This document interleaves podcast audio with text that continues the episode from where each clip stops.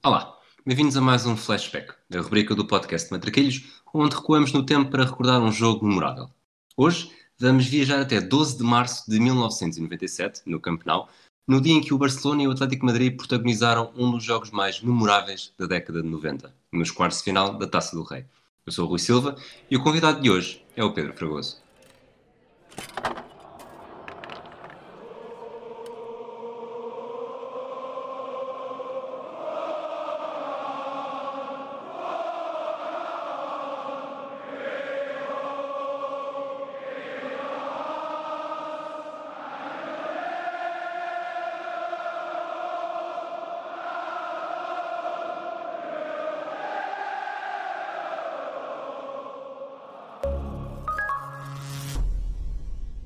Fragoso, estás bom? Olá, Rui. Estou ótimo porque vou, estou a aceder a um convite para falar de um, de um jogo um, que marca a infância e que é muitas vezes recordado e que de facto é um, é um festival. E revê-lo pela, pela primeira vez, que eu não me lembro se eu vi inteiro de, quando, quando ele decorreu em 1997, mas revê-lo então uh, uh, na íntegra foi um, um espetáculo para mim de cortar a respiração. Um deleite. Uh, nota, aqui um, nota aqui um padrão, tanto nós, tu estreaste a rubrica Matraquilhos com o Portugal-Inglaterra de 2000, uhum. voltamos a ter Bahia, voltamos a ter Fernando Couto, voltamos a ter Figo e, e voltamos, a, ter um, é? e voltamos a ter uma reviravolta. Portanto, escolhes os jogos uh, uh, bem escolhidos, mas na verdade isto é uma nova, uma nova variante do flashback. Eu pedi-te para me dares quatro jogos específicos para depois. Esta foi, foi a primeira escolha que os nossos patronos do Hemisfério Desportivo puderam decidir. É verdade, decidiram muito bem, as escolhas eram todas elas uh, boas, mas, uh, mas lá está, estou aqui de novo para falar contigo sobre uh, um período ali que são os anos 90, o outro jogo já foi no século, já foi 2000, não é? Mas já foi século 21, mas ainda com muitos craques que, que tu há pouco mencionaste e hoje com personagens também até fora do relevado. Exatamente. Só para, só para terminar mesmo esse aspecto, é uma, uma coisa nova que vai passar a acontecer, é uma das vantagens dos patronos. Todos os meses poderão escolher, de acordo com, com um lote pré-selecionado, um, um, flashback para o mês seguinte. Uh, deste Barcelona Atlético Madrid, uh, de 96-97, uma temporada que, que, marcou muito também o, o, futebol, o futebol espanhol e a forma como nós em Portugal víamos o futebol espanhol, mas isso será tema depois também do Extra. Mas fazendo só aqui um pequeno apanhado do, do que era este Barcelona e do Atlético, o que é que me dizes? Bom, do, do Atlético Madrid, ao rever, ao rever uh, o jogo e ao, uh, ao olhar para a equipa principal, ao olhar para, para, para os intervenientes, obviamente que há o, o homem que faz o póquer, mas de facto não saltam à vista muitas uh, estrelas, pensava que ia ter mais, mais nomes daqueles míticos, mas do lado do Barcelona, obviamente, que é um ano Uh, incrível, não só pela ligação a Portugal, mas também porque é o ano de uh, Ronaldo, é o ano de um, aquele aparecimento também de Ivan de la Penha, dos, uh, de Couto na, na, defesa, juntamente com outros defesas experientes como Popesco e Blanc, seja, so, e também obviamente Stoichkov, são, e nós vamos falar durante, o, durante a próxima hora sobre isso, são muitos nomes carismáticos numa época um, muito, muito emblemática dos anos 90 sendo, vamos, vamos falar muito desta época, lá está, no extra, mas para já, eh, se calhar dizer que o Atlético Madrid era, tinha feito a dobradinha no ano anterior, o Barcelona estava sem ser campeão desde 94, era treinado pelo, pelo Bobby Robson, tinha acabado de chegar do Porto, onde tinha sido bicampeão. Eh, no campeonato tinha começado bastante bem, mas, mas já estava a 9 pontos do Real Madrid e o Real Madrid depois acabaria por ser mesmo, por vencer o título. Nesta altura, e como, como o documentário de Bobby Robson, que está disponível na Netflix, demonstrou, o, o papel do britânico já estava um bocado. já estava a ser relegado porque já sabia que ia ser substituído, ou pensava-se que ia ser substituído, e curiosamente o seu sucessor até estava no estádio por razões. Ah, não só por essas razões, mas por outras razões oficiais mais, mais lógicas. Uh, curiosamente, este jogo, que é capaz de ter sido o jogo mais pronto, mais memorável da década de 90. Não sei se estou a exagerar, se é por termos, por termos revisto agora e por estarmos a falar sobre ele, mas esteve para não acontecer. É verdade, eu não, não eu acho que tu também, uh, também o confirmaste quando estávamos a com, uh, falar disto em off, na, preparar o programa nos últimos dias. Uh, não nos, eu pelo menos não me lembrava desta, de toda esta polémica que houve antes do jogo. Um, o que é que se passou? E acho isso e se disser algum, algum erro, corrijo-me, por favor. Portanto, o Atlético Madrid na jornada anterior, portanto, isto é a, a segunda mão da, da, dos quartos de final da Taça do Rei. Uh, na jornada anterior uh, da Liga Espanhola, portanto, no fim de semana anterior, portanto, o jogo é uma quarta-feira, no domingo perde um, em Sevilha com o Betis e uh, há três jogadores que são posteriormente castigados por tentativas de agressões e por, também por, por insultos ao árbitro. São eles, é Snyder, um, Snyder, Simeone e Jelly, correto? Correto. Exatamente, são estes três. E estes, e portanto, e o carismático Jesus Hill e Hill um, montam uma espécie de circo à volta da segunda mão da Taça do Rei dos quartos de final da eliminatória então no, no Campeonato e ameaça até à última não comparecer. E toda esta ameaça foi levada muito a peito, uh, pelo menos no tom das palavras, e uh, um, no dia anterior uh, Bobby Robson e José Mourinho acreditavam que isso não iria acontecer. José Mourinho, inclusivamente, chegou a apostar um milhão de pesetas em como uh, a equipa do Atlético de Madrid apareceria no campeonato e com a, com a, equipa mais forte. Mas a verdade é que os jogadores do Atlético de Madrid e a equipa do Atlético de Madrid forçou a chegada a Barcelona até à última, só viajou de avião uh, na tal ponta aérea Madrid-Barcelona no dia de jogo, após a hora do almoço. Chegaram a cancelar no dia uh, anterior a reserva que tinham para o hotel para fazer a famosa uh, siesta e também para dar ali um pouco de suspense uh, aos jornalistas e a, to, e a, todo o clima pré, pré-jogo. Inclusive também havia uma greve do metro uh, em Barcelona. Barcelona não era, não era o dia mais tranquilo uh, desse, desse mês de março de 1997. O espanhol jogava com o Las Palmas no mesmo dia em Montjuic uh, também uma segunda mão da eliminatória da, dos quartos de final da, da Taça do Rei, uh, mas então este Jesus Gil Gil ameaçou fortemente contra a Federação Espanhola não comparecer e depois também à volta de, dessa, dessa ameaça começaram a surgir as notícias das possíveis consequências que o Atlético Madrid eh, poderia sofrer, eh, seja a eliminação da competição, eh, várias multas que eh, ultrapassavam vários milhões de pesetas na altura, eh, mas as capas dos jornais foram eh, ilustrativas de toda a ameaça de Jesus Real e Real. A capa, por exemplo, do Mundo Deportivo, de, do dia do jogo, é apenas sobre isto, sobre a ameaça de Real e Real e do Atlético Madrid não comparecer no jogo do Campeonato. Exatamente. E há, há declarações do, do Rio Hill também bastante interessantes. Só viajaremos se os juristas e os advogados do clube nos disserem que as perdas serão irreparáveis. Se formos, será à força. É, depois disso também, o que está a passar com o Simeone, que o Simeone é suspenso por dois jogos, é, por reincidência na forma como se dirigiu ao árbitro. É, portanto, dizia, o que está a passar com o Simeone já começa a aparecer fixação. Já me disse que por este andar terá de deixar o futebol espanhol. Uhum. É, curiosamente, isto é, é, bastante estranho, porque o Simeone sempre foi um anjinho dentro de campo, não é? Exatamente. O que O Simeone foi, foi expulso ou foi multado? Não acredito. Depois diz também, para mim, o Atlético é o clube menos respeitado na história do futebol mundial depois de vencer o campeonato e a taça na mesma temporada. Uh, do lado do Barcelona, algumas declarações também curiosas. O Popesco, estamos preparados para jogar e não caímos em palhaçadas. O Fernando Couto não nos preocupa, estamos a pensar apenas no futebol, vamos concentrar-nos em fazer um bom jogo sem pensar em mais nada. E o Mourinho, como disseste há pouco, tinha apostado um milhão de pesetas, um milhão de pesetas que na altura seria qualquer coisa como, como 6 mil euros, sem, sem o ajuste da inflação, não fui a esse ponto na, uhum. na conversão, mas diz, eh, muito Mourinho também, não temos cara de parvos, tenho a certeza que venha mil pesetas, um milhão de pesetas, mais não que não tenho muito dinheiro, aposto um milhão de pesetas que vem, nós pensamos que vai haver jogo e será essa a nossa filosofia. Um, Porta-voz do Barcelona também, José Maria Antraz, a postura não é lógica nem congruente. Se se sentem prejudicados, a última coisa que devem fazer é abdicar de participar. Uh, tu falaste da greve, do, portanto, tivemos quase greve do Atlético, tivemos mesmo greve do Metro, mas houve uma terceira houve greve. greve não é? Exatamente. Queres explicar? Uh, Explica-te melhor, porque eu esse ponto tenho aqui, tenho aqui algumas dúvidas, eu acho que tu tens melhor preparado, porque estamos a falar de greve uh, que afetou a transmissão uh, televisiva, inclusivamente o jogo eu vi, e tu também viste, creio, a transmissão do jogo integralmente através da emissão da SIC, com comentários de Paulo Garcia e de David Borges, e que se queixaram várias vezes se queixaram e pediram desculpa e dizendo que a SIC era alheia aos problemas técnicos, uh, problemas técnicos porque tiveram que vir uh, técnicos de França fazer a transmissão, isto porque havia a tal greve uh, dos jornalistas e técnicos de... Da é TV3. Da TV3, exatamente.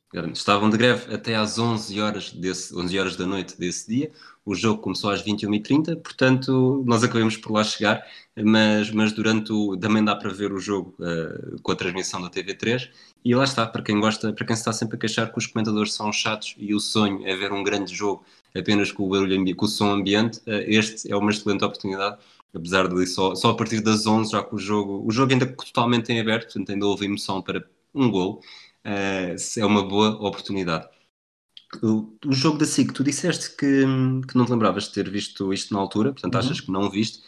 Eu lembro-me de ter visto, claramente, e por mais que me tenha forçado, não consigo perceber se o vi em direto ou não. Antes de, antes de o rever, uh, falei contigo e tinha ideia, se tivesse de apostar, diria que o jogo deu na TVI e eu vi-o em direto na TVI. Eh, portanto, não deu na TVI, deu na SIC. Nesta uhum. altura a TVI dava sim, mas os jogos do, do campeonato. A SIC deve ter comprado os direitos do, deste jogo da taça. E é curioso, porque no, no, início da segunda parte, não sei se reparaste, há uma altura em que aparece um. Repetição, não é? aparece aquele, sim, aquele sinal que, que havia também muito na RTP do, de 2 mais quando, quando o programa no outro canal da RTP estava a mudar. Uh, era uma forma que eles tinham de avisar, não sei se eres desse tempo. Sim, uh, sim, sim, E apareceu também esse, esse flash a dizer repetição, portanto, se calhar, e este aqui também já é um bocadinho de memória composta, uh, de alguma forma, portanto, assim que tinha, tinha os direitos, não, os trans, não o transmitiu logo, portanto, o jogo começou em Portugal às 20h30 portanto acho estranho também, se, para dar no próprio dia já deu bastante tarde, e, mas tenho ideia de ou vi em direto, ou então, quando se viu, apesar de não, de não saber o resultado, tenho ideia que talvez já se soubesse que ia ser uma coisa especial que ia acontecer, que tinha sido um jogo fantástico, sem saber o resultado. É, tive muito atento a ver o que é que os, os comentadores da SIC diziam para ver se eles uh, se passavam vergonhas, se não passavam vergonhas, se davam indicações que, que sabiam o que é que vinha aí. Uh, há alturas em que me parece que sim, há alturas em que parece que não. Portanto, não sei se alguém tem memórias mais, mais completas desta altura, porque eu, tu tinhas, deixa-me fazer as contas, tinhas 8 anos e não tinhas feito 7 anos e meio, exatamente. Exato. E eu, portanto, eu tinha 12, portanto, é uma memória também bastante antiga. Eh, passamos para as equipas iniciais?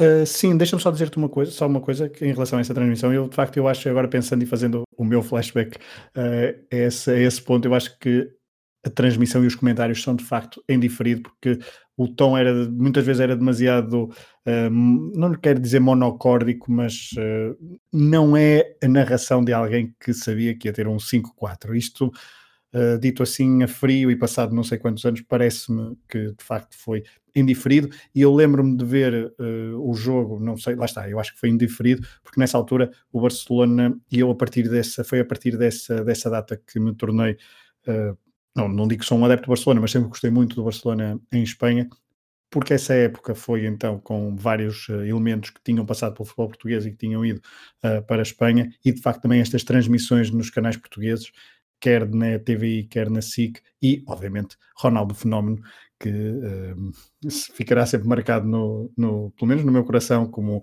aquela época onde brilhou em Compostela, em casa com Valência e também neste jogo, frente ao Atlético Madrid. Mas vamos aos 11, Rui. Exatamente. Esta é a época. Antes dos 11, esqueci-me de dizer uma coisa, portanto, a importância deste jogo. O Barcelona e o Atlético Madrid já tinham, já se tinham defrontado na Supertaça Espanhola. O, este era o, o quinto jogo, não era? Este era o segundo, sim, era o quinto. O Barcelona venceu o Atlético Madrid em casa na primeira mão da Supertaça 5-2, uh, eh, perdeu fora 3-1, portanto, uh, com muitos golos e emoção até ao final. Uh, nesta primeira. Desculpa, este era o sexto jogo. Já tinha havido os dois do campeonato, os dois da Supertaça ah, e, okay, e o da primeira mão. Eh, tinha ficado 2-2 no, no primeiro jogo. Uh, na altura, Simeone marcou para o Atlético, Pizzi visou para o Barcelona e Kiko fixou o resultado final aos 74 minutos. O jogo tinha sido a 26 de fevereiro, duas semanas antes. Portanto, com 2-2 no marcador, uh, Raul Merantites dizia: empatámos 2-2 no Caldeirão. Sabemos que fora de casa os golos valem dobrar e vai ser difícil estar em vantagem. Além disso, jogamos contra uma equipa de qualidade e difícil de ultrapassar. Portanto, o Antites uh, pode ter sido bom treinador em alguns momentos da sua carreira, mas para prever o futuro não tinha grande sucesso. Uh, o 11 do Barcelona. Olha, que é, mas desculpa, só, só, só prever o futuro.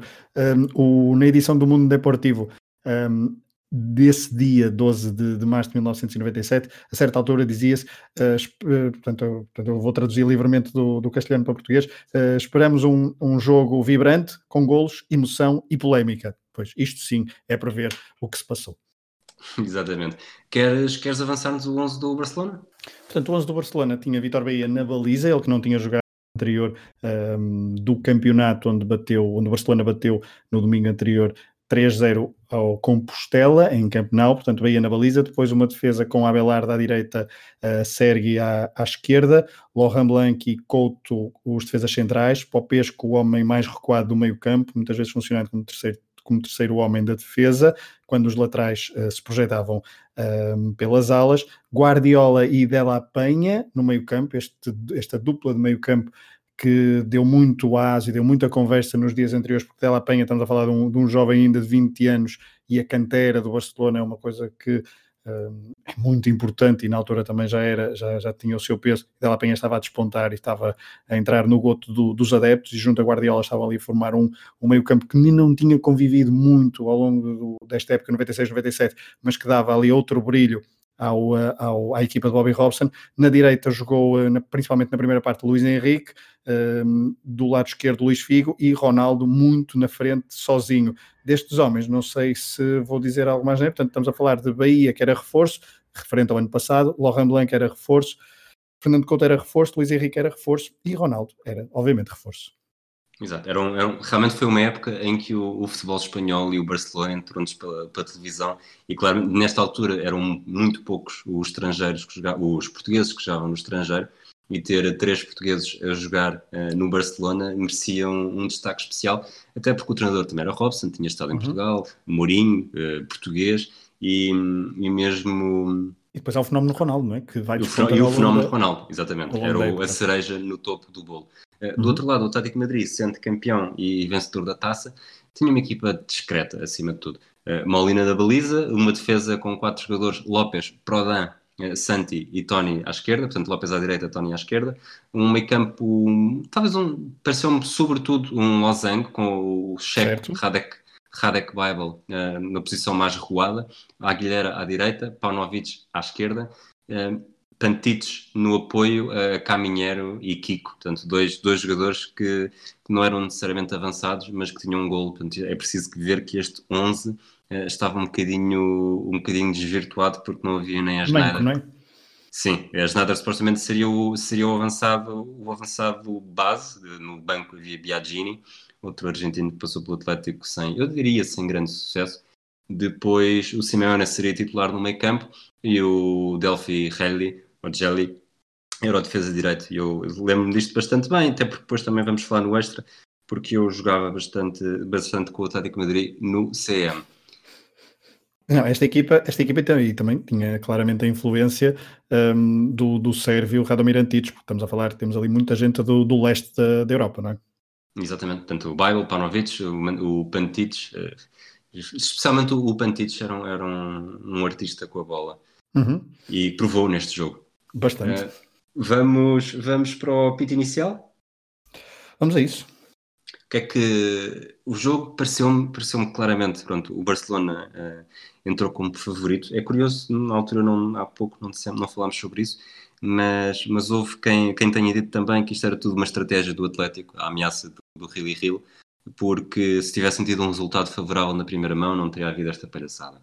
Uh, depois o jogo começou talvez também com o, portanto, o Atlético tinha viajado no próprio dia, o Barcelona tinha aquela hum, incerteza uh, psicológica do que é que poderia acontecer, não estavam bem preparados. Os adeptos tinham, obrigado, tinham sido obrigados a ir muito cedo para o estádio para garantir que chegavam, tendo em conta a greve do metro, que obrigou um dispositivo muito forte também de, de autocarros com horários, com horários muito mais uh, frequentes para garantir que estava toda a gente e chegou toda a gente a tempo. Uh, e o jogo começou talvez também um bocadinho com, com muito nervosismo e talvez com, com essa tensão palpável entre os jogadores das duas equipas.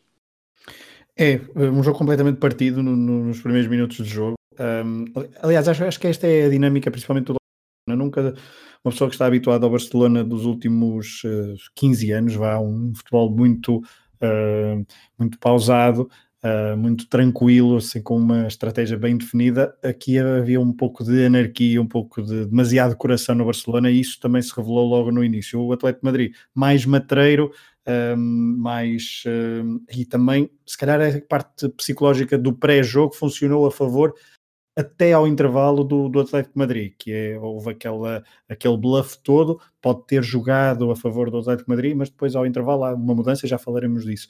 Uh, mas claramente que o Atlético de Madrid entrou um, com mais cérebro nesta partida, apesar do jogo estar, estar um bocadinho partido. Já com aquele espírito que associamos ao Atlético de Madrid hoje em dia também, não é? Mais, mais, não, mais é garra é que, e não tanto. Desculpa, a verdade é que eu escrevi aqui a meio das, das minhas notas que o Simeone não estava em campo, mas parecia. Exato, exato. Havia 11 Simeones quase às vezes. Exatamente. Um, um deles era mais Simeone do que o próprio Simeone, que é Lopes, mas já vamos falar sobre isso. Exato. Mas olha uma coisa, eh, antes de falar de, de algum lance do jogo específico, uhum. é uma coisa que eu faço, lá está, eu faço mais do que tu, porque eu estou nos, nos flashbacks todos, mas eu antes de, antes de começar a ver um jogo, eh, vejo os 11, eh, tento saber o mínimo, mesmo que na maior parte das vezes sei o resultado, mas tento não saber a que minutos é que são os golos, o que é que aconteceu claramente durante o jogo, sobretudo nos jogos que não, não vi, estou a ver pela primeira vez.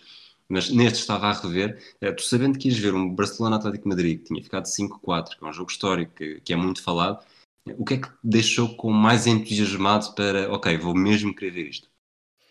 Foi mesmo a parte psicológica da, da, da coisa, chamemos-lhe assim. Foi mesmo a parte psicológica no sentido de perceber como é que uma equipa que, e eu sabia previamente que ao intervalo estava, estava o resultado que estava, uh, como é que uma equipa se deixa completamente ir abaixo e como é que um estádio consegue uh, levar a outra equipa uh, a dar uma cambalhota no marcador muito muito significativa e, e, completamente espetacular. E depois há um, há um aspecto que é agora aos olhos de 2020, taticamente, eu tentei, tento, cada vez mais tento perceber algumas nuances táticas que na altura, nos anos 90, não, não tinha, e eu fiquei, eu fiquei bastante desiludido por esse lado, porque não houve grande tática uh, envolvida, houve mudanças táticas e houve mudanças durante o jogo que foram determinantes, mas uh, do, do ponto de vista tático, do ponto de vista estratégico, uh, ficou um bocadinho a desejar, mas uh, a nível de emoção, de, de coração, isso uh, foi um, um, jogo inacreditável. Para mim, Ronaldo, eu acho que o Ronaldo já disse, já disse há pouco também, esta época 96, ah, e, 97. Exato, Ronaldo, e desculpa, e para mim, Bahia, porque eu sabia que era um jogo claramente marcado na carreira, é um jogo marcante na carreira de Vitor Bahia, e, e Vitor Bahia, eu quis perceber ao longo do, do encontro as suas decisões, as suas tomadas, as suas defesas, o, o, o contacto entre o público e o próprio, e o próprio Vitor isso também foi bastante, esse carrossel, essa montanha russa também foi engraçada de ver, mas diz, desculpa. É curioso dizer isso, portanto, o Ronaldo já disse, o, o Figo, como é, que, como é que a simbiose entre Figo uhum. e adeptos do Barcelona na altura, mal sabendo que três anos e meio depois dizia virar as costas, eh, e depois no Atlético também, e Kiko e Caminhar são dois jogadores que marcam muito as minhas primeiras ligações ao Atlético e, e do Caminheiro supostamente, sobretudo gostava, gostava bastante. O Kiko foi sempre um jogador que eu nunca percebi bem o que é que era, se era um hum. segundo avançado, se era um 9, se era um 10. Uh, lá está, ele, como verdade, o Raul, não é? Sim, mas eu acho que o Kiko seria ainda mais. Mais esquisito, mais híbrido? Mais, mais híbrido, sim, mais recuado, com ações, com, com movimentando-se por zonas do terreno mais recuadas do que, o, do que o Raul. Uh, e também com fisicamente bastante, bastante diferente. Certo. Um, e depois, claro, ver o Bobby Robson no, no, banco, acho que o Robson foi um treinador que marcou, marcou Portugal, não, não apenas no Sporting, não apenas no Futebol do Porto. A postura que ele sempre teve uh, quando passou por cá e mesmo depois de sair, uh, e esteve perto, esteve perto, não esteve perto, porque o Abel Rodrigues nunca esteve perto de vencer as eleições do Benfica, mas foi, era o treinador do, do candidato uh, quando o Vale Azevedo é eleito pela primeira e acho que é a única eleição que ele ganha. Uh, Vale Azevedo, Billy Rodrigues e Luís Tadeu. Havia os três treinadores, o Graham Sunas uh, do, de Vale Azevedo, o Bobby Robson do Billy Rodrigues e o um, Richard Moller Anderson do Luís Tadeu. Uh, o Rodrigues acho que não chegou a vencer, não chegou a ter sequer 10%. E tanto esse regresso de Robson que tanto, que tanto gostava, acho que o público português gostaria de voltar a contar com Robson, nunca chegou a acontecer. Uh, entramos então no jogo depois deste, deste grande parênteses que foi, talvez tenha sido uma grande seca, mas uh, qual é que é assim a primeira jogada que queres trazer para a discussão? Uh, vamos diretos ao gol? Podemos ir diretos ao gol, mas só antes um pontapé de moinho, porque estavas a falar de Kiko, e Kika um pontapé de moinho logo aos 5 minutos. Um, mas vai à figura de, de Vitor Bahia e até ao golo, eu tenho aqui um apontado, uh, jogo aberto nas duas áreas, uh, boas jogadas de ataque, várias ameaças, mas uma enorme facilidade do Atlético Madrid entrar na defesa, co, na defesa colé até, aos, até que aos 9 minutos, de facto, uh, dá-se o primeiro golo.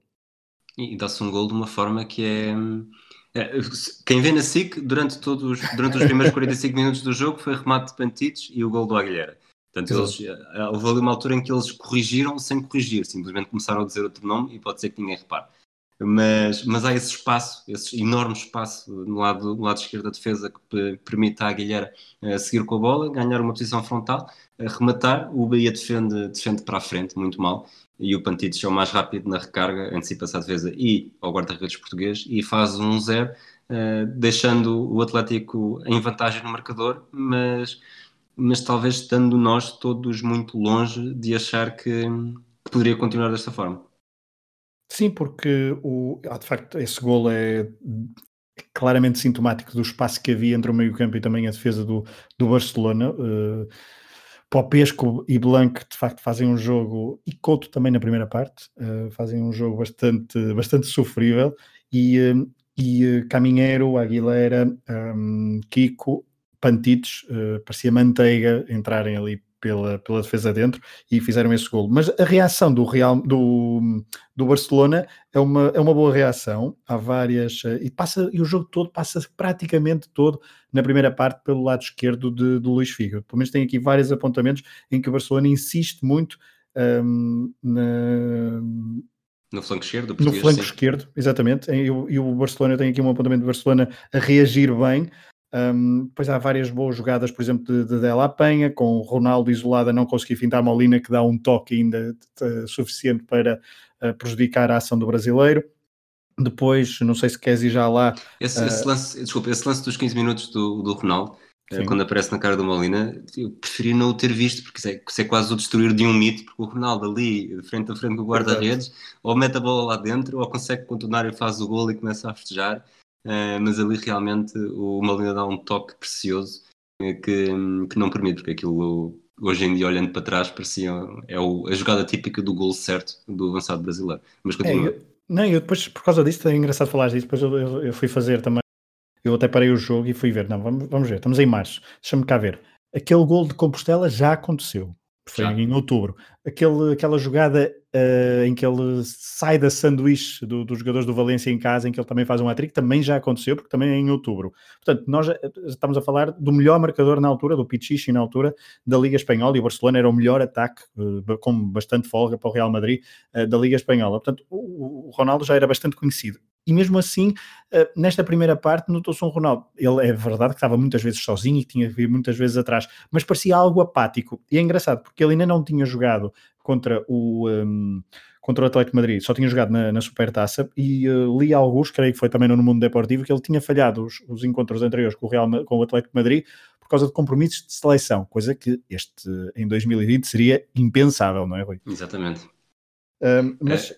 diz, diz. Diz isto, tudo, continua, desculpa. Não, ia de falar então dessa jogada do Ronaldo que de facto Uh, eu estava a ver a jogada e eu disse assim, fogo, e estava a pensar, eu sabia o que é que, o que, é que ia acontecer, uh, lembrava-me o que é que ia acontecer, mas estava a ver, mas este homem de facto está aqui abandonado, uh, como é que vai conseguir dar a volta e tornar-se uma das figuras do encontro? Porque toda a primeira parte, todas as ações que ele tem são de facto bastante sofríveis e longe daquilo que nós tínhamos na, na, cabeça. Isto também prova que os defesas do Atlético de Madrid estavam a fazer uh, muita boa marcação, estavam sempre em superioridade. Uh, Tony, Lopes, Santi uh, e também o Romeno, estavam, o Prodan, estavam sempre muito atentos às movimentações de, de Ronaldo. Eu depois saltava já para o minuto 19, creio, em que um, eu acho que as equipas continuavam por encaixar taticamente e ainda havia certo, uma certa anarquia. O jogo era muito rápido, o jogo era muito vivo, ainda estava um zero, mas era muito vivo. Uh, ou seja, uh, estamos a falar de um resultado em que nós todos sabemos como é que acaba e sabemos quais são as reviravoltas, sabemos mais ou menos qual é a, a, a marcha do marcador, mas todo o jogo, ele, não sei se sentiste isso, foi sempre, nunca deu para parar, nunca disse, olha, aqui há, há 10 minutos relativamente tranquilos. Não, houve sempre jogadas uh, de perigo. E depois há Figo, ali perto dos 20 minutos, então a sangrar com a primeiro, o primeiro choque frente a Lopes, que distribuiu fruta durante todo o jogo esse, esses momentos, tenho aqui, tenho aqui bastante notas sobre, sobre isso, porque é realmente espetacular. Portanto, o Figo já, estava, já tinha posto o Lopes com, com a cabeça em água logo nos minutos iniciais. Uhum. Depois há um lance que eles. Eu não vejo necessariamente intenção no, no, nesta cotovelada. Eu acho que às vezes, quando perde-se um bocadinho a noção que o jogador para saltar precisa sempre desse, desse impulso de braços, mas porque é certo é que atingiu e Fico fica a sangrar uh, abundantemente. Nessa, nessa, nessa, não há intenção, nessa também, também não havendo clara intenção, de facto. Mas, mas, é curioso porque portanto, o Figo está claramente a sangrar, o jogo para, uh, o é Lopes tinha, vem, da linha de, vem, vem, da linha lateral, olha para o Figo e não empurra como se fosse do género, tipo, deixa de inventar. E, e achei, achei, curioso. Depois o árbitro ah, obriga. Exato, é isso. Diz, diz, vais, vais bater no, no, que eu vou dizer, diz. Depois o árbitro. Não, não vou bater, acho que não. diz tu. Não, eu ia dizer é que no, em 2020 o jogador caía claramente no relevado esperava a assistência e o jogo parava. Não, não, o árbitro ordenou que Figo saísse uh, pela linha lateral, portanto, do outro lado do, dos bancos e do outro lado onde estavam os médicos e, os e o massagista, ou uma espécie de médico e massagista, porque o homem que chega passado vários segundos à beira de, de Luís Figo para prestar assistência parece tudo menos um profissional da assistência médica uh, em de, em de, comparado com 2020. E de facto há ali vários. O, o Barcelona joga com 10 durante muito tempo, algo que em 2020 seria completamente desnecessário, tendo em conta a lesão que é. Portanto, estamos a falar de um homem a sangrar. Não, é nenhum, não era nenhum Rodolfo Moura. Mas, mas lá está, neste, neste momento em que o Figo sai, foi um pormenor que eu reparei. Quando o massagista chega e, depois do massagista chegar, ainda há ali um, um grande plano em que se vê o, portanto, vê-se o massagista a tocar no nariz do Figo, a perceber como é que consegue estancar a hemorragia e ao fundo, vê-se os adeptos da primeira fila completamente felizes por estarem tão perto, por estarem tão perto do Figo e estarem a observar o que é que se está a passar. Uh, e depois tem graça que eu olhei para aquilo e pá, foi por uma questão de foram frações de segundo e pensei, bom, isto hoje em dia uh, estava tudo com selfies e a tirar fotos e tudo mais. E é nesse preciso momento que há um, um gajo da primeira fila que saca de uma máquina compacta, uma máquina fotográfica compacta, com o flash ligado e tira uma foto a ver se perfeitamente o flash uh, a disparar para registrar aquele momento em que o Fico, coitado, está a sangrar, com o nariz todo, todo agora quer fugir aqui uma palavra, mas pronto, todo lixado e, e pronto, segue o jogo e, e, continua, e continua com alguns momentos uh, bem ríspidos, não é? Exato, porque depois, logo passado 4, 5 minutos, há outro duelo Lopes-Figo, e aí uh, já há a intenção de Lopes no, no murro que dá uh, perto do baixo ventre de, de Luís Figo, não é? Um, e Luís Figo um, fica também no chão, combalido, e depois, mas o Barcelona resolve marcar o livre rápido, penso que, não, penso que estou a falar da mesma jogada, sim, e Luís. Henrique, à segunda, Uh, depois de um cruzamento, à segunda, consegue um bom remate, só que a bola vai à figura. Houve vários remates à figura, quer do lado do Atlético Madrid, quer do lado do Barcelona. Durante o jogo, sempre que não deu golo, a maior parte do, do perigo, uh, os remates foram à figura. Bahia e uh, Molina não fazem assim tantas defesas complicadas ao longo do, ao longo do jogo, mas também foram vários os golos, não é? Depois, uma defesa que eventualmente Bahia poderia ter feito, poderia ter feito aos 28 minutos, não fez. Não fez, porque há um pontapé. A, jogada é, é muito confusa. Começa num pontapé longo do tal Lopes, não é? Uh, Lopes bastante protagonista neste, nesta primeira parte. É um pontapé muito longo, ainda no meio campo do Atlético de Madrid. A bola sobra para, para Pantites, que uh, no, depois de, um, de, um, de Kiko ter, tentar num duelo aéreo com a defesa do Barcelona, a bola sobra então para Pantites, que ali descaído pelo lado esquerdo está completamente sozinho. A defesa do Barcelona são dois homens e o Atlético de Madrid tem dois homens a atacar. Um deles é Pantites, que tem a bola. Um, Fernando Couto a relembrar aquele golo contra a Grécia do Euro 2004 que Aragones não faz grande pressão e, e, deixa bastante espaço para o remate e a verdade é que Pantides remata e Vitor Bahia e logo os comentadores foram, uh, pelo menos os da SIC foram bastante impiedosos é algo mal batido porque a bola cai no canto inferior direito da baliza Vitor Bahia lança-se bastante tarde e está feito 2 a 0 uh, eh, o Atlético Madrid a vencer por por dois golos e com vantagem de dois golos na eliminatória, Pantites avisar, uh, mas lá está, uh, se calhar tinha sido a Aguilera, não sei, uh, mas, mas então a sem pressão de conta, o, o Bahia lançou-se tarde, 2-0, e o estado do Barcelona começa, o campeonato começa a ficar um, bastante agitado. Isto, se este 2-0 fosse um soco na barriga, seria o tempo suficiente para os adeptos levarem a mão à barriga, olharem para baixo para ver se estava tudo bem, e depois, quando olharam outra vez para cima, tinham levado outro soco e 3-0. 3-0, outra atitude bastante uh, infantil da defesa, um lançamento de linha lateral do lado esquerdo por parte de, uh, de Tony, de Tony. Uh, a bola sobra para, para Kiko, que numa luta aparentemente inofensiva ou bastante banal frente a um defesa experiente como era Laurent Blanc, este, o francês, resolve agarrar de forma bastante, bastante infantil o avançado do Atlético Madrid, o árbitro não hesitou, agarrão, falta, penalti e Pantites uh, bateu o penalti e o clássico bola para um lado, guarda-redes para o outro. 3-0. E o campeão de repente ficou, uh, nem ficou, lá está, levou o murro na barriga, ficou com os olhos trocados e quando se recompôs começou a subiar.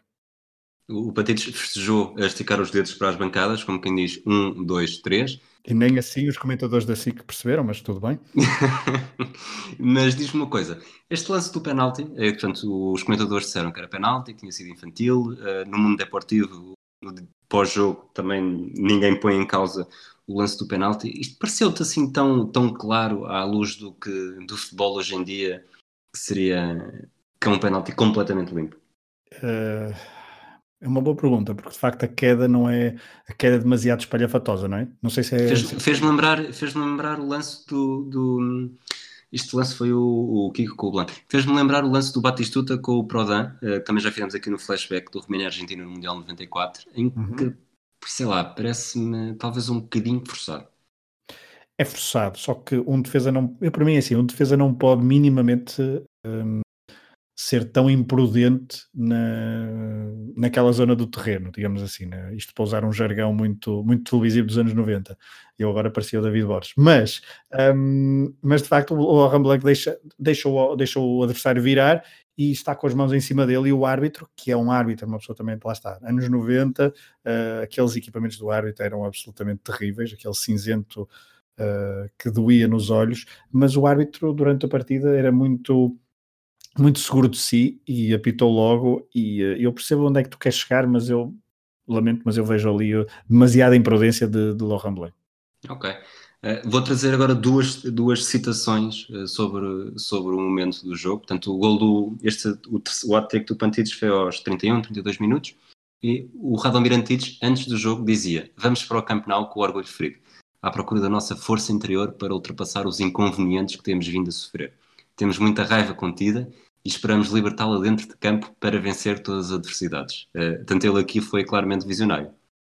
Foi, foi claramente ele. A primeira parte, o Atlético de Madrid jogou mesmo de forma, uh, ou seja, o lado psicológico caiu todo para o lado do Atlético de Madrid. O Barcelona raramente se encontrou um, se encontrou no jogo. O Barcelona que depois na segunda parte já sim aí conseguiu expor algum do jogo que nós já tínhamos visto, por exemplo, em Portugal com do, do Robson, do Sporting do Porto, que era um jogo muito uh, lateralizado, muito pelas alas, veloz, uh, com bastante vertiginoso. O, o, Barcelona sempre que punha alguma vertigem, passo, passo a redundância, no, no jogo, um, era de forma demasiado, demasiado caótica e demasiado desorganizada que uh, se Luís Henrique aparecia pela direita, depois raramente tinha acompanhamento uh, ou da Abelardo ou dos médios que estavam demasiado atrás, Dela Penha e Guardiola nunca avançavam no terreno para ser um homem de apoio a, a, a Ronaldo. Figo, essa mesma coisa acontecia quando era Figo do outro lado, portanto Radomir Antites apostou muito certamente no lado psicológico do, do jogo, montou muito bem o meio campo, aquele tal losango que tu dizias no,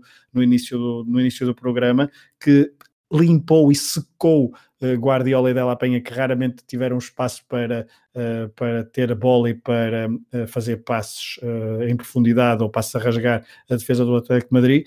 E, e de facto o Atlético Madrid estava por cima do jogo psicologicamente, tanto que depois, até perto do intervalo, é, é, é Sérgio que tenta uh, agredir, uh, agredir Caminero e, um, e, e, também a revelar um pouco da cabeça perdida com que os jogadores do Barcelona já se encontravam, isto porque eu disse, eu disse, 50, eu disse 45, 42 minutos, não, foi logo, foi logo a seguir ao, ao gol, aos 32 minutos, essa tentativa de agressão, um, e eu depois tinha aqui apontado que o Barcelona continuava a jogar muito pela esquerda, continuava a jogar rápido, mas sem cabeça.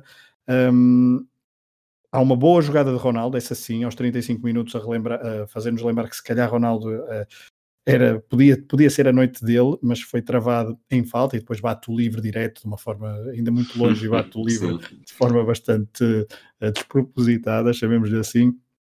O Atlético Madrid ia aqui e ali uh, mostrando algum perigo, mas sem, depois estava confortável com o resultado, obviamente 3-0, mas eu acho que podemos já passar para os 41 minutos quando há a substituição. Antes, antes disso, e porque, porque tinha aqui feito a, a transição com o temos okay. muita raiva contida e esperamos libertá-la do Ah, outra citação, não é? Uh, outra citação que é uma citação de leitura labial, que é um grande plano do Fernando Couto depois dele ter falhado um pontapé para a frente, que é interceptado pelo, pelo adversário, não sei se é o Caminheiro, se é o Kiko, em que há um. Ele depois, de, depois desse pontapé ser interceptado, há um grande plano, não sei se sabes do que é que eu estou a falar. Eu acho que sim, mas continua. Em que se vê, portanto, lá está, é um grande plano, vê-se perfeitamente a cara do Couto e ele diz, uhum. e eu, portanto, se há, se há menores ou pessoas mais impressionantes, impressionadas a ouvir palavras mais duras, por favor, eh, desliguem agora, voltem nos próximos 15 segundos, em que parece claramente que ele diz: Vem buscar, filho da puta! Mas dele de uma forma tão furiosa, e eu recuei várias vezes para ver se é claramente vem buscar que ele diz. Da parte da asneira é claramente isso. Uh, e entretanto, obrigado por terem. Aqueles que, que foram embora, obrigado por terem regressado depois dos 15 segundos depois. A parte do vem buscar, tenho quase a certeza que vem buscar, não consegui perceber, uh, tendo em conta o plano, exatamente para quem é que ele estava a dizer isso, mas pareceu-me talvez Ronaldo, talvez. Hum, Guardiola não me parece que tenha sido. Portanto, entre Luís Henrique e, e Ronaldo, tendo em conta o, o passo que ele tentou. Eu acho que é para Ronaldo. Eu estou-me a lembrar é do lance, eu acho que é para Ronaldo, sim. Porque há ali um. Há o, ela, lá está, há o passe e acho que. Uh, e depois ao longo do jogo, eu acho que também há. Não quero dizer cumplicidade, mas pelo menos várias trocas de, de, de, impressões entre, Figo, entre Ronaldo e, e Couto. E, portanto, eu acho que houve ali, e esse é um dos momentos em que há muita comunicação entre a defesa central portuguesa e o avançado brasileiro. É, comunicação nem sempre, nem sempre gentil, não, mas, não. mas vamos avançar então para os 40 minutos. Uh, Robson não, não perde tempo, não, é, não tem medo de mexer logo, ainda antes do intervalo, e se calhar faz as duas posições que, que garantem que depois uh, a reviravolta no segundo tempo. É, eu antes disso só que tinha aqui anotado que aos 26 minutos, pelo menos na transmissão que eu vi, só a primeira vez aos 26 minutos, aparece muito pouco. Um, e tendo em conta também que o documentário é muito recente, aquele documentário da Netflix, que claramente usa imagens eh, que não são daquele jogo de, de Robson. Portanto, Robson, quando aparece no documentário, na parte deste jogo do, cinco, do, do, do Barcelona Atlético Madrid, um, não, é, não são as imagens, que ele está vestido de outra forma, uh, isso deu, deu para perceber, mas só aos 26 minutos é que aparece pela primeira vez na, na transmissão uh, Bobby Robson, um, e aos 41 minutos ele de facto decide ainda na primeira parte fazer uma dupla substituição. Sai Popesco uh, e sai também uh, Laurent Blanc e entra uh, um dos melhores marcadores, um, um, dos melhores goleadores que o Barcelona tinha na época, Pizzi, ele que tinha sido Pichichi melhor, ou seja, melhor marcador da Liga Espanhola no ano anterior, quando jogou pelo Tenerife, e entra também Iristo Stoichkov, que estava de regresso ao Barcelona depois de uma temporada uh, no Parma, acho que é no Parma.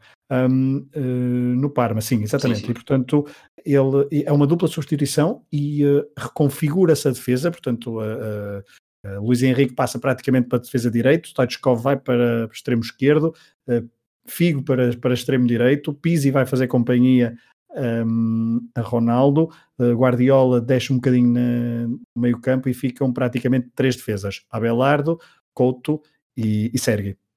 Exatamente. Uh, não, houve, não, houve, não houve tempo para fazer grande coisa uh, até ao intervalo. Uh, depois, ainda antes de começar a segunda parte, vê-se uma tarja a dizer Núñez, uhum. que era o, o, presidente do Barcelona, e Robson fora, lenços brancos. curiosamente, talvez esta, este descontentamento dos adeptos do Barcelona durou bastante pouco tempo, porque começaram a ficar entusiasmados logo no início do segundo tempo. É verdade, no, no intervalo vê-se isso e vê-se também um, bastante sorridente e bastante bonacheirão. Uh, Corrijo-me Desculpa, quem? Uh, Jesus Ril e Ril. Ok. Um, exato, pareceu, exato. Ele estava bastante bonacheirão na tribuna VIP. Uh, creio que era o aniversário dele.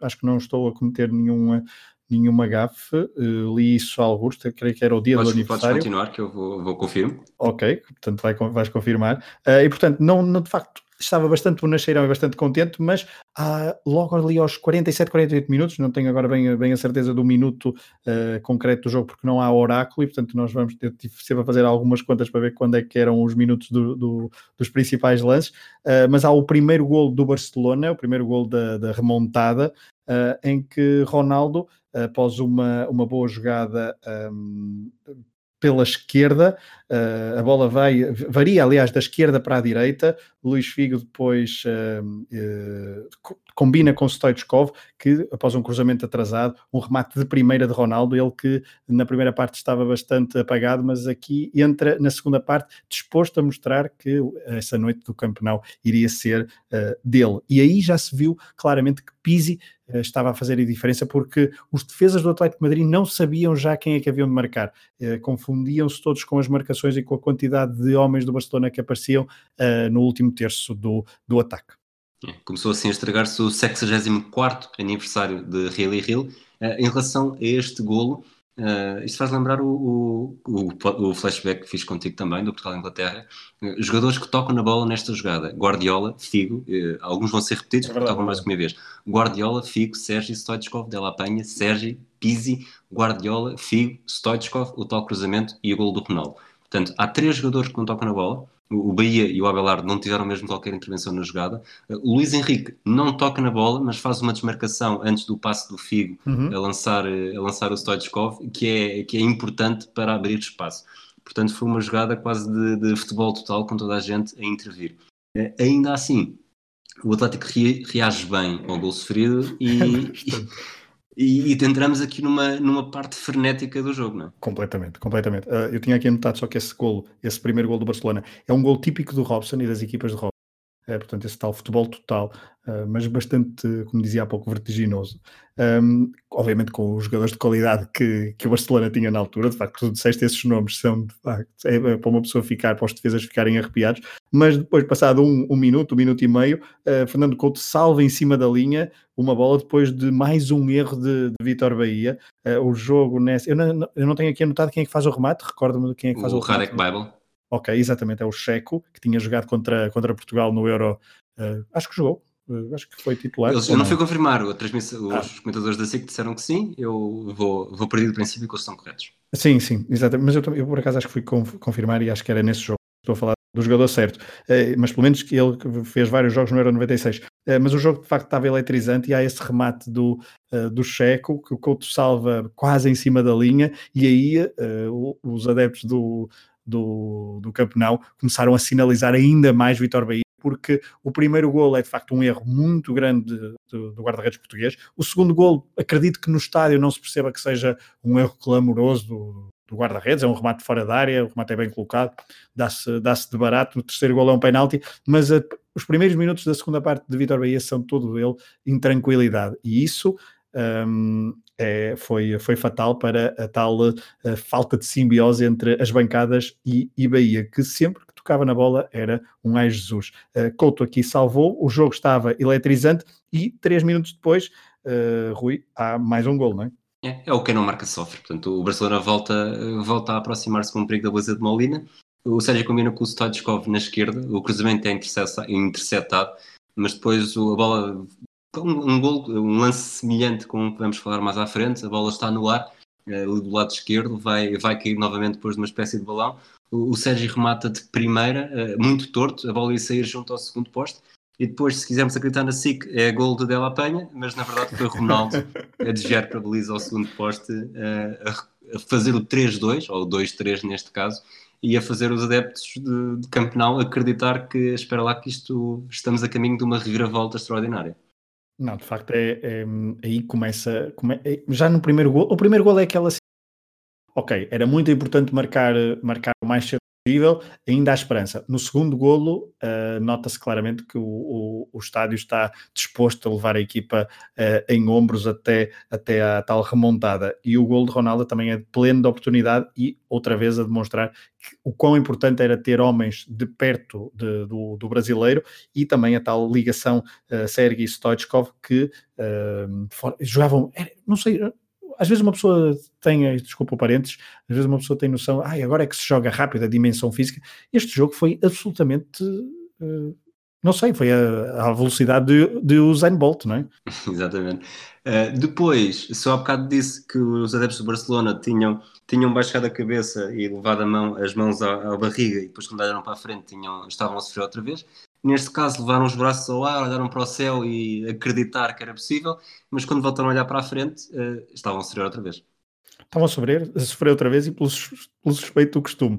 Uh, se marcar um hat-trick em Campenau já é de sonho, fazer um póquer uh, não é para qualquer um. E não sei se tu foste ver quantos, é, quantos homens é que fizeram póqueres uh, no Campenau, mas eu acho que são perto de, de um. Não sei se houve mais gente a fazer póquer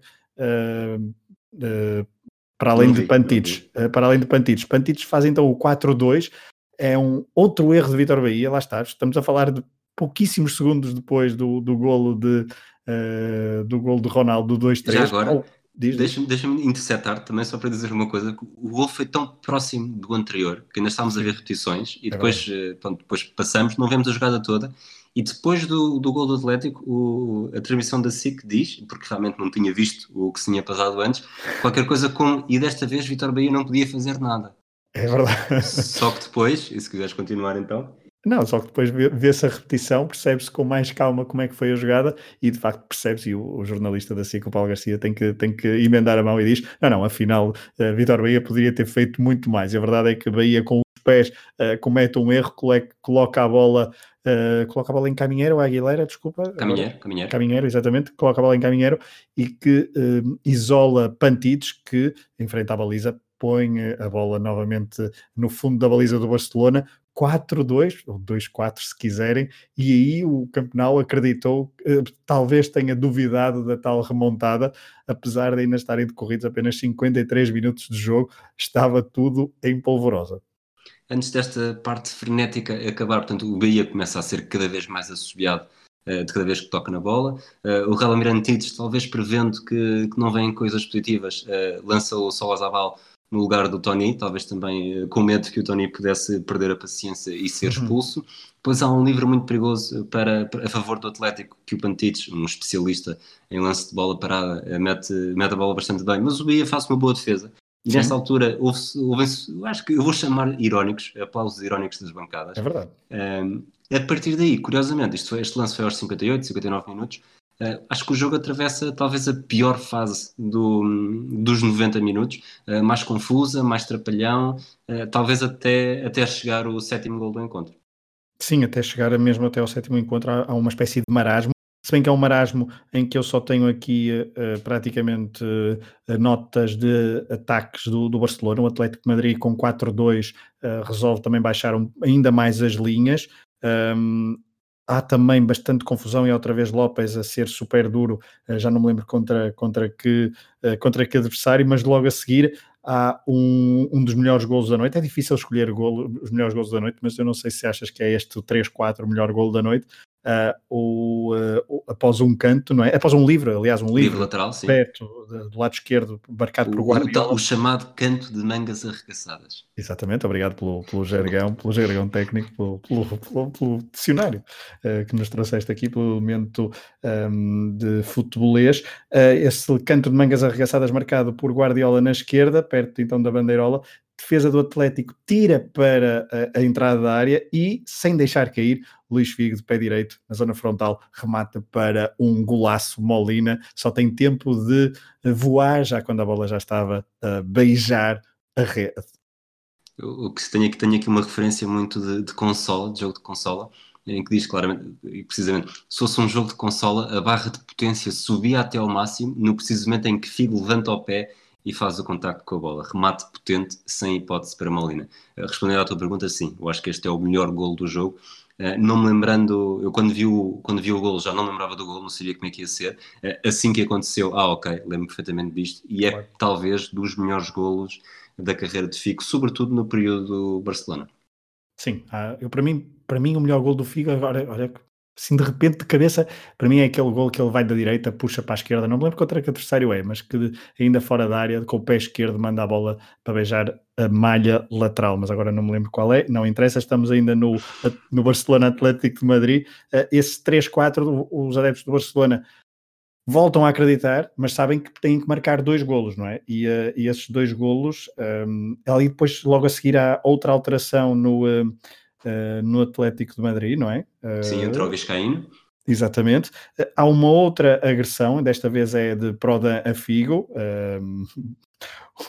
acho que até, há um elemento engraçado que neste momento que, que eu anotei aqui, que é o português quer, quer tirar de esforço, ele vai lá tentar responder a, a Prodam, mas o Guardiola um, chama e diz concentra-te, qualquer, não, não, não sei se é, são estas as palavras, mas faz esse, esse gesto de quem concentra-te no jogo, vamos dar a volta a isto, um pouco como Puyol uma vez fez uh, no Santiago Bernabéu com, com Piquet, que estava a queixar-se de tinha levado com alguma coisa da bancada e diz cala-te, joga mas é a bola e vamos marcar o golo. E foi isso na altura que aconteceu. E aqui Guardiola tem exatamente a mesma postura, Figo quer de facto uh, confrontar o romeno que que, o, que o agrediu, claramente, e Guardiola diz: não, vamos, mas é, vamos, mas é calá-los com, com, com golos, e faltavam dois, um, e não demora muito, porque é logo aos 71, 72 minutos que há. É, é logo, logo, a seguir à substituição. Exatamente, logo a seguir à, substituição, dá-se o 4-4, e estamos a falar de uh, se, se, havia um póquer de, uh, de Pantites, uh, Ronaldo, fenómeno, faz o tal hat-trick.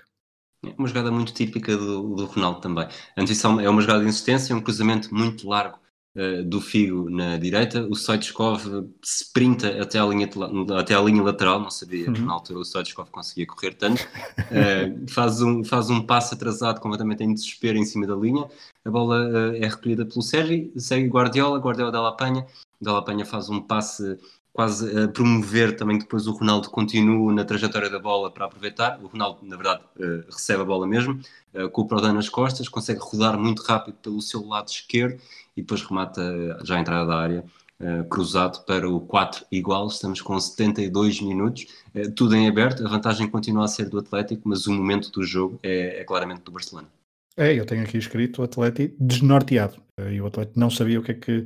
E as substituições havia uma substituição e não, não resultava em nada. Aliás, era o contrário. Portanto, o plano de jogo plano de jogo à pressa e em cima do joelho de, de Radomir Antic enquanto uh, os acontecimentos iam, iam desenrolando não, não, não davam certo e não conseguia hum, minimamente congelar a partida e o Barcelona estava aí completamente por cima. Uh, falavas, é curioso falar de, de Stoichkov a, a correr, de facto Stoichkov correu nesse jogo e, e houve sempre uh, os, os, sempre que filmavam o búlgaro, o búlgaro estava determinado a, a dar a volta àquele jogo, ele que entrou, relembre-se, naquela dupla substituição ainda na primeira parte, já com 0-3 no marcador. Eh, nesta altura comecei, comecei a recordar-me também do, de um flashback anterior, o, Manchester United, o Manchester United Bayern de Munique, portanto lá está a Camp Nou, é um palco bastante, bastante propício a reviravoltas memoráveis. Aos 76 minutos o Atlético esgota as substituições, entrou o Roberto, sai o Paunovic. Uh, é também neste, por volta desta altura que a TV3 uh, ah, começa com os comentários de, de Pérez Escobar, uh, com 4-4. Fui, portanto, vi o jogo todo na SIC, mas fui à procura desta, desta transmissão só para ver exatamente qual é que eram as primeiras frases e ele diz qualquer coisa como, portanto isto é em catalão, mas é daquelas coisas quem sabe um bocadinho de espanhol, quem sabe um bocadinho de francês, talvez consiga perceber grande parte daquilo que se diz e, e todo, toda a emoção das palavras é alguém que está a dizer que, pronto, estamos. A, a, greve acabou, ele começa por dizer a greve acabou, um bocadinho para justificar porque é que houve o silêncio caso alguém não soubesse. Uh, e está a acontecer um jogo espetacular, um jogo de, de cátedra. Uh, Barcelona 4, Atlético Madrid 4, uh, para mal dos seus pecados, eu acho que esta altura, uh, que tinha falado daquela fase de jogo mais, mais trapalhona, eu aqui acho que o jogo decresce de qualidade, sobretudo porque as duas equipas percebem que um golo muda tudo. Portanto, até lá havia, havia pelo menos sempre uma equipa desesperada a querer, eh, a querer correr atrás do prejuízo, eh, a precisar sempre de pelo menos dois golos. Aqui o Barcelona sabe que falta apenas um gol, tem, tem um quarto de hora para chegar, para chegar à baliza e talvez também já não arrisque tanto, sabendo que, que aí sim se sofrer novamente, perde tudo. O Atlético fecha-se ainda mais porque já não tem nenhuma, já não tem margem de erro e passamos aqui numa fase difícil.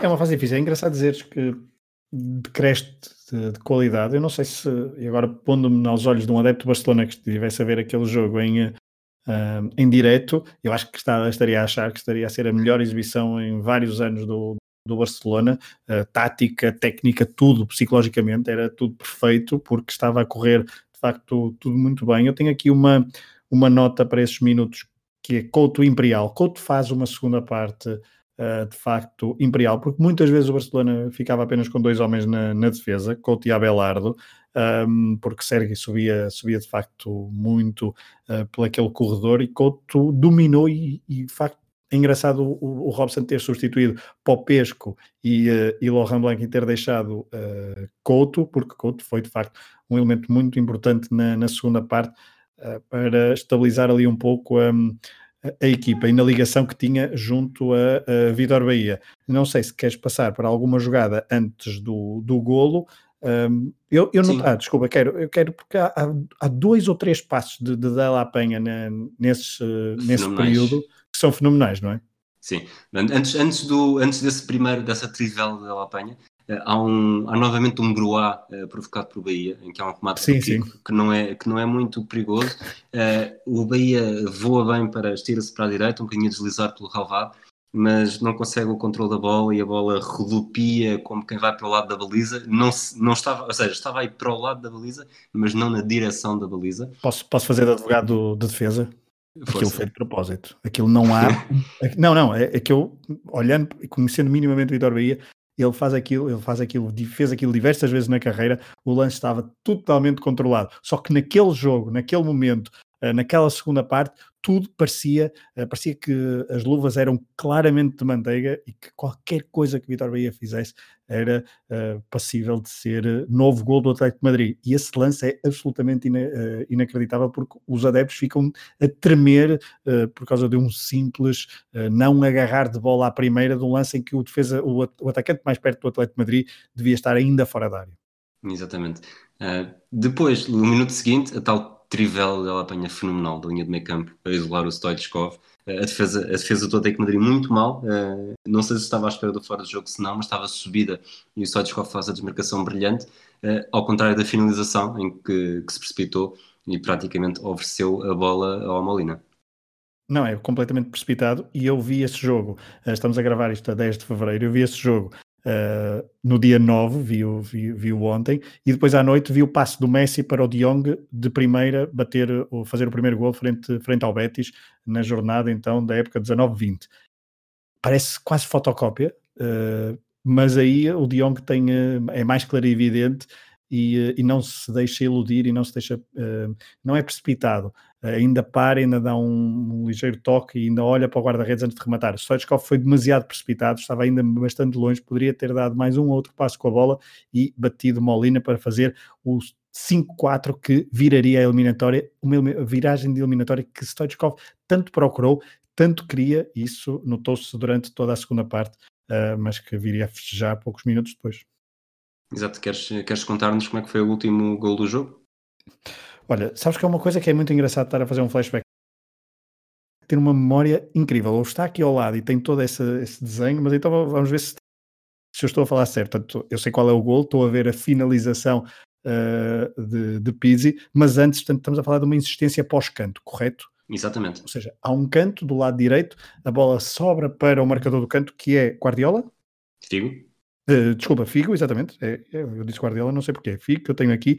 Um, e há um primeiro de remate de cabeça de, de Abelardo uh, para a defesa de Molina, só que a defesa de Molina não é, uh, não é completa, ele não agarra e vai demasiado para, para a frente. Os defesas do Atlético de Madrid, como há pouco tu dizias, estavam desnorteados e estavam à, à toa, e já não conseguiam, já não podiam, já não tinham pernas para aguentar com toda a força uh, que os jogadores do Barcelona uh, mostravam naquele momento. E chegam dois jogadores à bola, eu não te, não te sei dizer quem é, que, quem é outro, o Luís jogador. O Luís Henrique, exatamente. Uh, portanto, mas é Pizzi que chega mais rápido e Pizzi de primeira dá o, o, o, remate para a baliza. Só que a bola faz um desvio, faz um, tem um, uma trajetória tão esquisita que por, por, certos momentos parece que vai para fora, mas a bola vai à, à malha lateral do outro lado. Portanto, o, o remate mesmo junto Pizzi, ao poste. Mesmo junto ao poste. Portanto, o remate do Pizzi é uh, fora da pequena área, mas descaído para o lado esquerdo, de quem ataca, e a bola vai entrar na malha lateral esquerda, junto ao poste, um remate assim meio em arco, meio quase em trivela,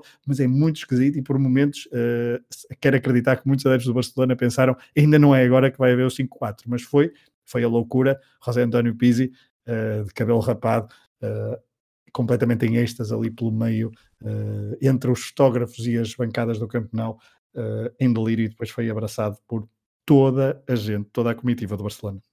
Isso, o gol foi, foi aos 82 minutos e ainda havia muito, muito, tendo em conta o que foi este jogo por jogar. Eu acho que nesta altura já ninguém tinha dúvidas que o Atlético estava morto e enterrado.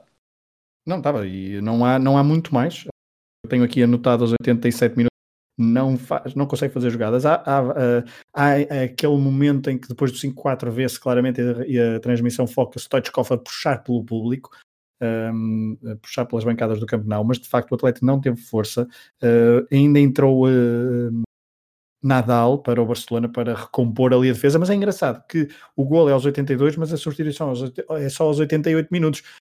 Eu acho que hoje em dia, um qualquer treinador, depois de fazer o 5-4, depois de estar a jogar praticamente toda a segunda parte só com dois defesas, ainda com uma substituição para fazer, a primeira coisa que fazia era colocar logo um defesa. Mas Bobby Robson demorou mais de 5 minutos a colocar eh, Nadal em campo. Uh, não sei se por não estar a aquecer, não sei, eh, não, consigo, não conseguimos perceber por causa da transmissão, mas ainda entrou. Só que quem tem oportunidades para fazer mais golos é, é o Barcelona até a final do jogo e não o Atlético Madrid.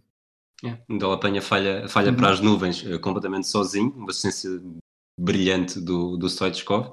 E depois, curiosamente, o jogo acaba com a bola nas mãos do, do Vitor Bahia, que, que, já depois do apito final do árbitro chora compulsivamente nos braços do, do Della Penha. Exatamente, e é reconfortado por, por um elemento de equipa técnica, um, é, é, um dos primeiros homens a ser reconfortado então por, por boa parte dos, dos, dos, jogadores e dos companheiros de equipa. Uh, a transmissão também o foca, obviamente, não só porque a bola também acaba lá, mas que foi um dos homens da partida pelas, pelas más razões. Uh, eu também tinha aqui anotado é que o jogo está prestes a acabar e há vários fotógrafos que já se encaminham para o banco do. Um, do, do Barcelona, muito perto de, do terreno de jogo, algo que era muito comum nos anos 90 e que hoje em dia já uh, não... Uh, impensável. Impensável, não é? De todo, uh, mas está ali a... Querem fotografar o momento em que Bobby Robson um, ou em que o jogo termina e Bobby Robson uh, festeja então esta vitória que ele depois classificou como algo que nunca tinha visto em 45 anos de futebol, nunca tinha visto 45 minutos daqueles. Exatamente. Antes de, antes de irmos às declarações de, de pós-jogo, três estrelas, a quem é que as dás? Olha, é muito complicado dar, eh, dar estrelas neste. Uh, eu dou a Pantites. Porque Pantites, uh, porque Pantites faz quatro golos, mas parece que só está nos quatro golos. Um bocado quase como todo o ataque do Atlético Madrid, não? É, o Atlético Madrid aproveitou praticamente todas as oportunidades que o Barcelona concedeu, porque hum, fica sempre aquela dúvida se foi o Atlético Madrid que conseguiu criar as oportunidades ou se foi o Barcelona que as concedeu. Exatamente. As quatro estrelas? As quatro estrelas vão para o Luís Figo. Faz um jogo, hum, faz um jogo figomenal. Exatamente. Portanto, tu, segunda presença no flashback, segunda referência à expressão figomenal. Exatamente. Uh, cinco estrelas. 5 estrelas é para Ronaldo. Porque é a estrela máxima, não é?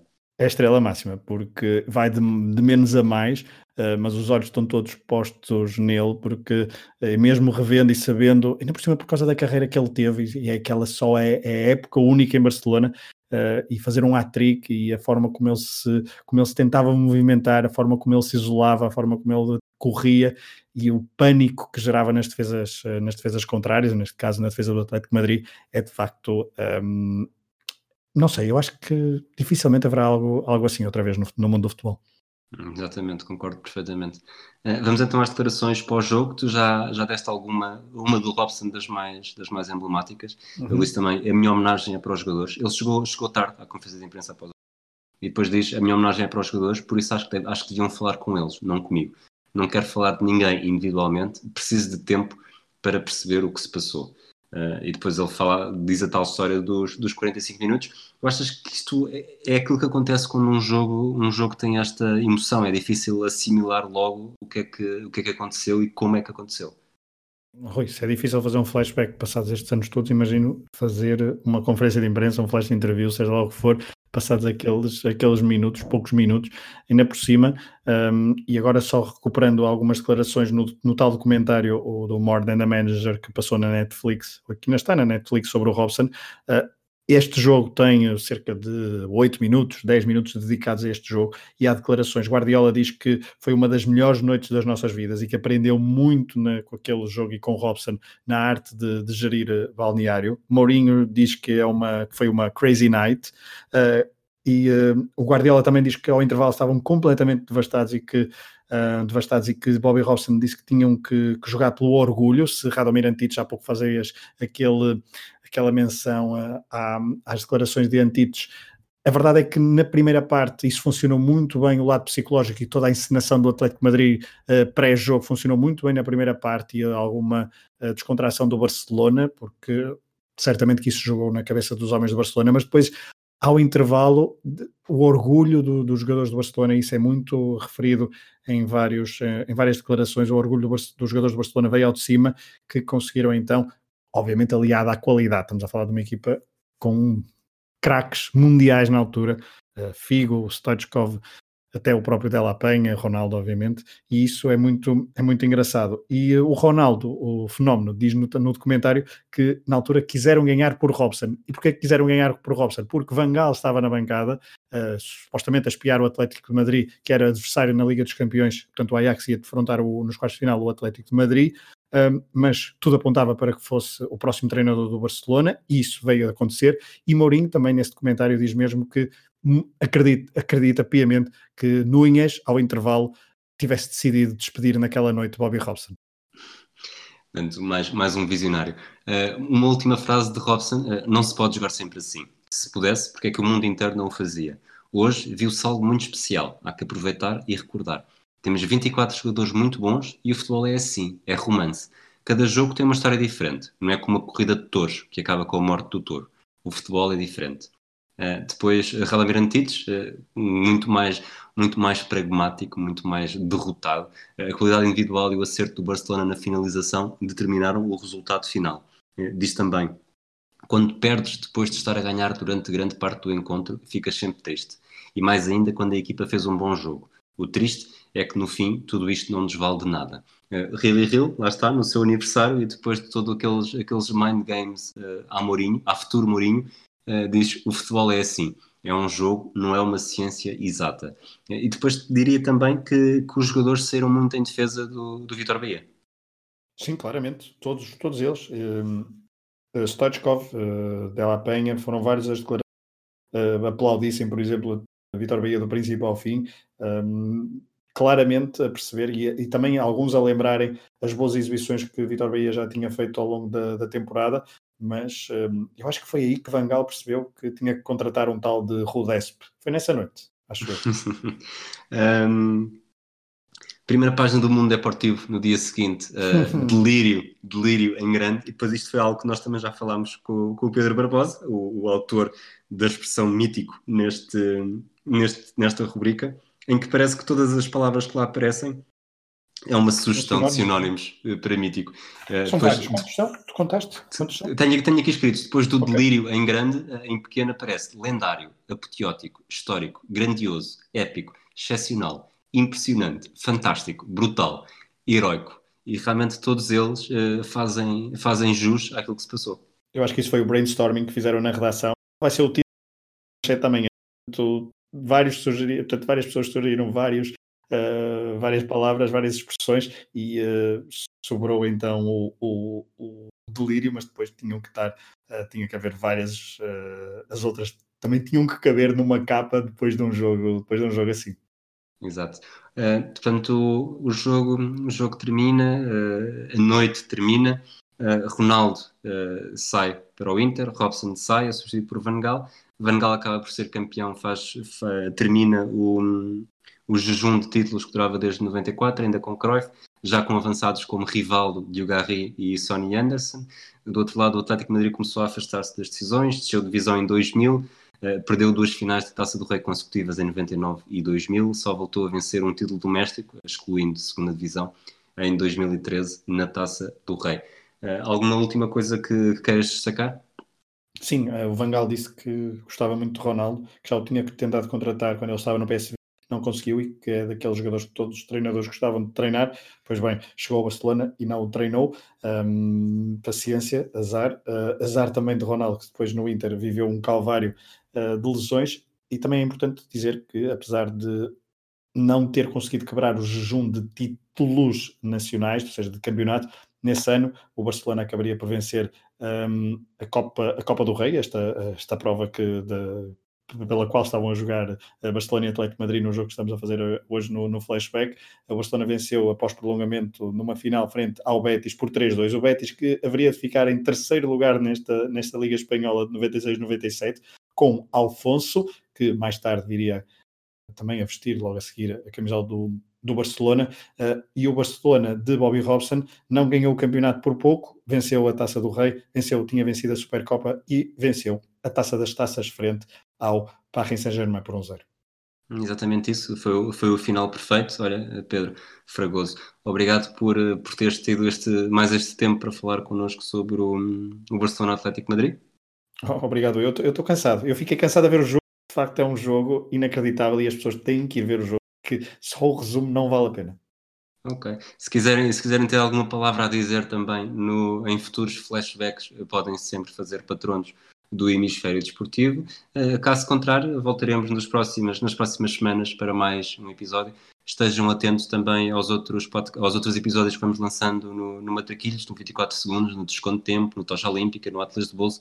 Há sempre muita coisa a sair. Um abraço e até à próxima.